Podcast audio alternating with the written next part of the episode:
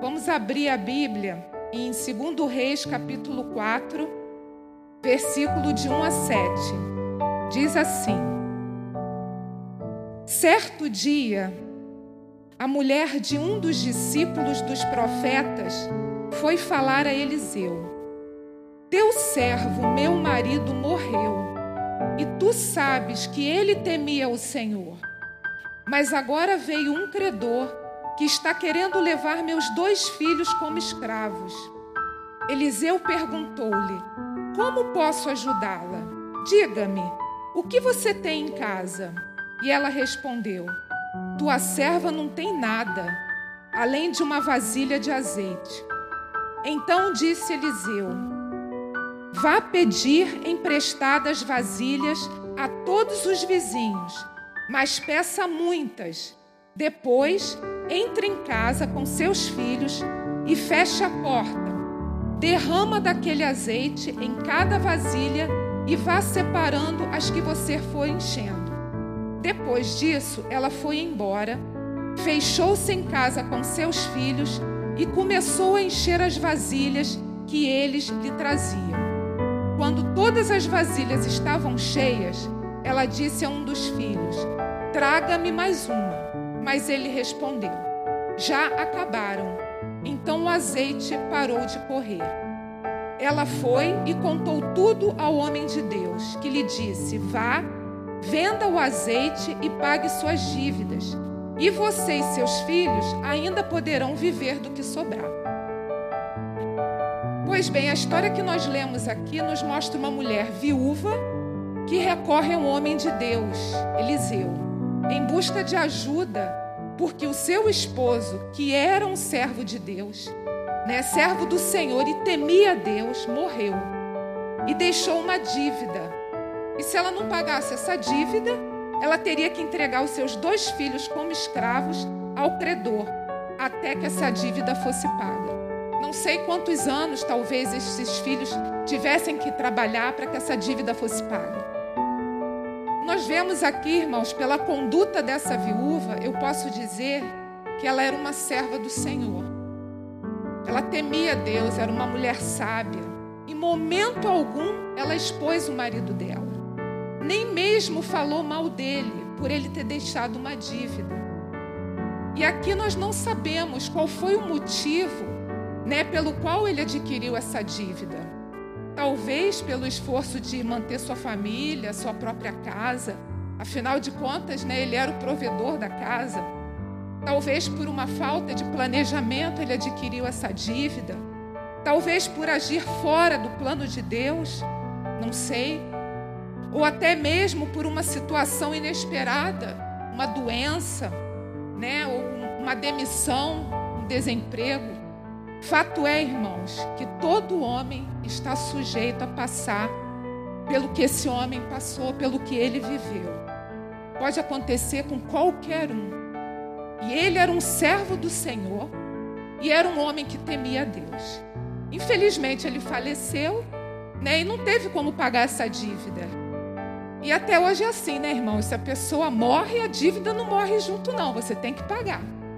E esse problema ficou para essa viúva resolver. Diante dessa situação, irmãos, que a gente pôde ler aqui, né? Esse relato aqui, eu faço uma pergunta. Quem teme ao Senhor passa por dificuldade? Quem teme ao Senhor passa por lutas? Passa por lutas financeiras? Quem teme ao Senhor passa pelo luto? Passa sim, irmãos. Nós acabamos de ver aqui. E eu fico imaginando a dor dessa mulher, tendo perdido o marido, o provedor do lar, e ainda prestes a ter que dar os seus filhos como escravos, né, ao credor. A situação dela era simplesmente desesperadora. Eu me coloquei no lugar dela, né, lógico. Os filhos teriam que trabalhar até que essa dívida fosse paga. Mas apesar de tudo isso que essa mulher estava vivendo, que essa mulher estava passando, ela sabia que tinha um Deus a quem ela podia recorrer. E isso, irmãos, é que fez toda a diferença na vida daquela mulher. ela sabia que tinha um Deus poderoso, provedor, e que podia entrar com providência na situação e mudar tudo. E foi exatamente o que aconteceu. Mesmo a situação sendo desesperadora, ela não se desesperou, porque ela sabia exatamente quem ia trazer a solução para o problema dela. Talvez você possa estar passando por um problema parecido, não sei quem está me escutando pela internet, possa estar passando por um problema desesperador também, não sei, mas de uma coisa eu sei que existe um Deus que tem uma solução para o teu problema. Ele tem o um milagre certo, na hora certa para você também. Lembram dessa música? Se você precisa de um milagre, Deus tem. Pena que eu não sei cantar essa música, nem tenho voz, senão eu cantaria aqui. Pois bem, diante dessa situação, o que, que essa viúva fez? Ela ficou parada na inércia? Não, irmãos. Ela clamou ao homem de Deus. Em outras versões diz que ela clamou ao homem de Deus. Aí eu lembrei aqui da pregação da diaconisa Neiva, né, na quinta passada. É fogo em movimento, irmãos. Não dá para ficar parado. Diante de certas situações que se apresentam diante de nós, nós temos que lutar, lutar. Não dá para ficar parado, é movimento mesmo. Eu não sei se você tem clamado ao Senhor diante do teu impossível. Eu tenho, Deus sabe.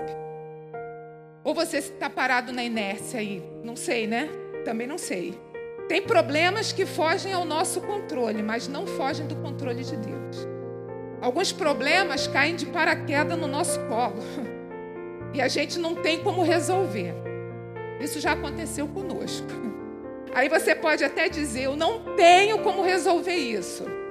Mas Deus tem como resolver o teu problema. Ele pode resolver esse problema que para você não tem solução. Deus pode entrar com uma intervenção divina e de repente, irmãos, do dia para a noite, tudo muda. O milagre vem. Começa a clamar ao Senhor. Se você está parado, quietinho, começa a clamar ao Senhor. Busca a direção de Deus para a tua vida. Papo reto com o Senhor. Papo reto mesmo, abre o teu coração, rasga o teu coração para o Senhor. Coloca o teu problema para Ele. Jeremias 33, 3 diz assim: Clama a mim e responder-te-ei, e anunciar-te-ei coisas grandes e firmes que não sabes. Deus, Ele quer ouvir a tua voz, o teu clamor. Ele está esperando você clamar para te anunciar coisas grandes e firmes que você não sabe. Essa semana mesmo eu estava conversando com uma irmã é, que foi abençoada com o emprego de carteira assinada. Eu acho que ela está me ouvindo aqui pela internet. Eu fiquei tão feliz por ela, irmãos, porque ela estava passando por uma situação muito difícil. Ela tinha comprado um carro para trabalhar com transporte escolar né, precisando pagar as prestações do carro e de repente com a pandemia, o que, que aconteceu? Ela não teve como pagar o carro, né? É, eu imagino que as contas deveriam estar surgindo não só do carro, mas outras também, porque não tinha criança para transportar, as escolas não estavam funcionando, né, por conta da pandemia. E ela foi passar um final de semana na casa da cunhada ou com cunhada, não me lembro agora. E ali ela foi apresentada, né, é, para as colegas dessa cunhada e a cunhada comentou que ela estava passando por uma dificuldade, precisando trabalhar. E alguns dias depois o telefone dela tocou, convidando ela, né, perguntando se ela não queria um emprego de carteira assinada. E ela me mandou as fotos esta semana, ela trabalhando na escola com as crianças com a carteira assinada. Irmãos, eu fiquei tão feliz porque Deus, Ele é tremendo, sabe? Na hora assim, no último minuto do segundo tempo, quando a gente. Deus sabe quando a gente realmente está no sufoco, precisando. Deus, Ele entra com milagre. Deus entrou com milagre na vida dessa irmã. Então eu vejo que quando Deus Ele quer abençoar, irmãos, não tem crise, não tem pandemia, nada pode impedir a bênção de Deus sobre a nossa vida. Deus é o Deus do impossível. Voltando lá para o versículo 2, o homem de Deus pergunta para ela: Como posso ajudá-la? O Senhor te pergunta nessa noite: Como posso ajudá-lo? Coloca o teu problema para o Senhor. Ele vai te dar uma direção. Ele quer te ouvir. Fala com ele, rasga o teu coração. No versículo 3, Eliseu dá uma direção para essa viúva.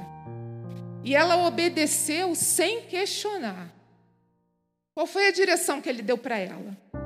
Para ela pedir muitas vasilhas emprestadas a todos os vizinhos. E ela seguiu à risca o que lhe foi dito, sem questionar. Parecia uma direção assim meio doida, né? Mas ela creu, ela obedeceu e por conta disso ela foi abençoada. Às vezes o Senhor também nos dá uma direção que a gente não entende com os olhos naturais. E por conta disso, a gente começa a questionar, a gente começa a duvidar e acaba não obedecendo aquilo que Deus mandou a gente fazer. Irmãos, não é para a gente entender, é para a gente obedecer, é para crer, é para fazer. Entendeu? Essa é a diferença. É para não questionar, é para obedecer. Eu não sei qual é a direção que o Senhor tem dado para a tua vida diante de, do seu problema, que porventura você possa estar tá passando, eu não sei.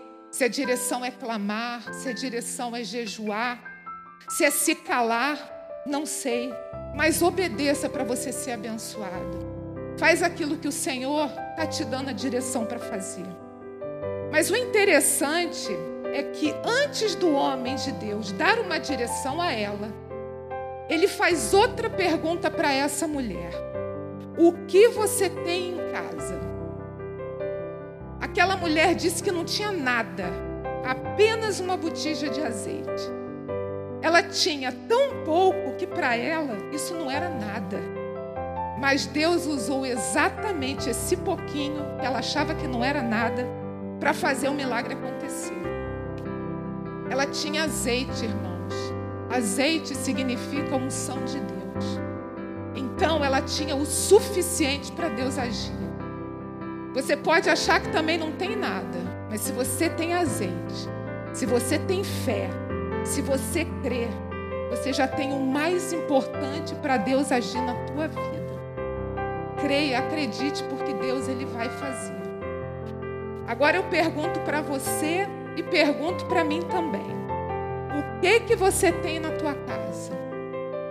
O que você tiver em casa, irmãos, vai determinar a maneira como Deus vai agir na tua vida. O que você tiver em casa vai determinar o milagre que você precisa, porque o milagre está dentro da tua casa. Não sei se você entende isso. O que você tem na tua casa? Fé, oração, você tem jejum, tem clamor, tem louvor, tem gratidão, tem culto doméstico na tua casa, tem joelho no chão, tem intimidade com Deus, tem leitura da palavra, tem presença de Deus na tua casa, meu irmão. Se você tem presença de Deus na tua casa, tem casamento restaurado, tem cura, tem restauração de vida, tem filho liberto, tem paz, tem família unida, tem renovo, tem batismo com o Espírito Santo, tem milagre, tem provisão de Deus. O que você tiver na tua casa vai determinar a maneira como Deus vai agir na tua vida. Ou na sua casa você tem discórdia, palavrão, inveja, contenda, ressentimento, falta de perdão, orgulho, confusão, fofoca, pornografia, murmuração, adultério, mentira, ingratidão, gritaria, falta de intimidade com Deus, falta de leitura da palavra falta de oração, falta da presença de Deus. Irmãos, eu não sei o que tem na tua casa. Às vezes, por orgulho, a gente não consegue perdoar. E isso, irmãos, é uma brecha. Toda essa lista aqui que eu acabei de falar é uma brecha para o inimigo entrar e atuar na vida de vocês, na casa de vocês. Tem que fechar as brechas. Joga o orgulho no lixo. Peça perdão para quem você precisa pedir. Não deixa isso fazer separação entre você e Deus. Não se prive da graça de Deus sobre a tua vida. Porque isso vai te separar da graça de Deus. Irmãos, eu procuro fazer tudo para que nada venha me separar da presença do Senhor. Se eu tiver que pedir perdão, mesmo achando que eu estou certa, eu vou pedir perdão. Porque o mais importante para mim é agradar a Deus. Eu não quero nem saber da minha vontade, é menos de mim, como diz aqui o meu esposo, né? E mais de ti, Senhor. Menos de mim, cada vez menos de mim, Senhor. Eu quero agradar a Deus. Então não me importa se eu tiver que pedir perdão, se eu tiver que me humilhar, Deus sabe. O importante para mim é eu estar tá bem com Ele. É isso que me importa. E aí eu te pergunto: o que você tem na tua casa? Se você tem presença de Deus, glória a Deus, irmãos. Mas se você se encaixa nessa lista aqui que eu acabei de citar, você está precisando colocar a sua casa em ordem. Você está precisando reparar o altar. Declara para Deus o que você tem na sua casa e peça perdão. Provérbios 28, 13 diz: Quem esconde os seus pecados não prospera, mas quem os confessa e os abandona encontra misericórdia. Deus, Ele quer abençoar você, como Ele abençoou essa viúva. Como é que você vai querer milagre na tua casa se você não tem azeite? Se a tua casa é uma confusão só, espiritualmente falando, uma bagunça. Como é que você quer que caia fogo do céu se o teu altar está em ruínas? Essa viúva, irmãos, ela obedeceu e não questionou. Ela fez exatamente como o homem de Deus a instruiu para fazer. E eu aprendo aqui que nós precisamos fazer do jeito que Deus manda fazer, não é do nosso jeito. Não é aquilo que a gente acha que é certo. A gente tem que fazer aquilo que a Bíblia diz que é certo. Essa é a diferença. No versículos 5, 6 e 7, né, diz que enquanto tinha vasilha, tinha azeite para encher as vasilhas. Eu entendo aqui que o azeite ele não acaba. Não acaba, irmãos. Deus tem azeite suficiente para encher todas as suas vasilhas vazias. Versículo 7, temos o problema dessa viúva completamente resolvido. O milagre aconteceu. Está lá escrito: ó, ela foi e contou tudo ao homem de Deus que lhe disse: Vá, venda o azeite e pague suas dívidas e você e seus filhos ainda poderão viver do que sobrar. Deus mudou a história dessa mulher, a história dos filhos dessa mulher. Deus quer mudar a minha história, Deus quer mudar a tua história. Houve provisão de Deus aqui, houve fartura no meio da escassez e até sobejou.